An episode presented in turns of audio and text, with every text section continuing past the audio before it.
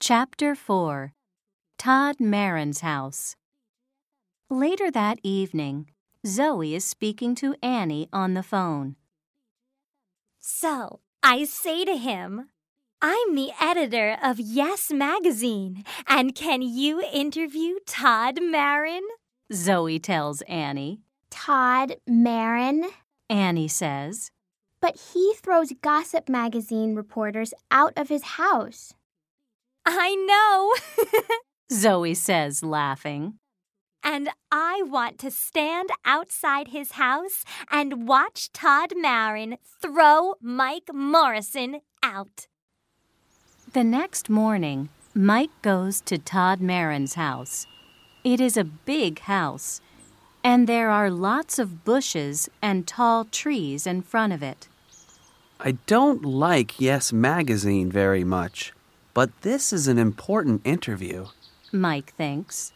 And perhaps I can talk to Todd Marin about my play. Mike is writing a play for television. He walks up to the front door of the house. He is carrying his notebook and he has a list of questions to ask the playwright.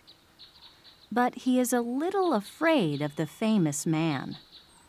Zoe follows Mike to Todd Marin's house. She is careful and she follows Mike very quietly.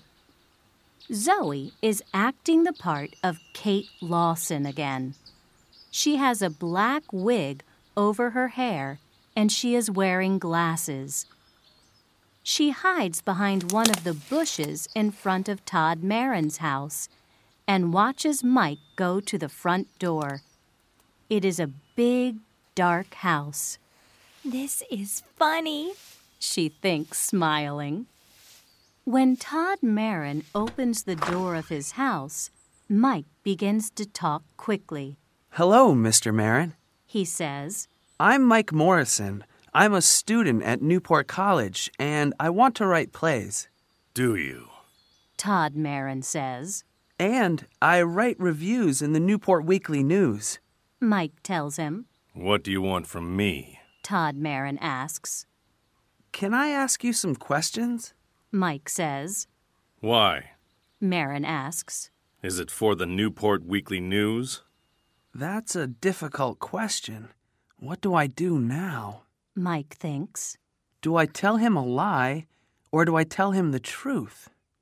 Then, after a second or two, he says, It it's for Yes magazine. Listen, I know it's a stupid magazine, but Come into the house. Todd Marin says suddenly,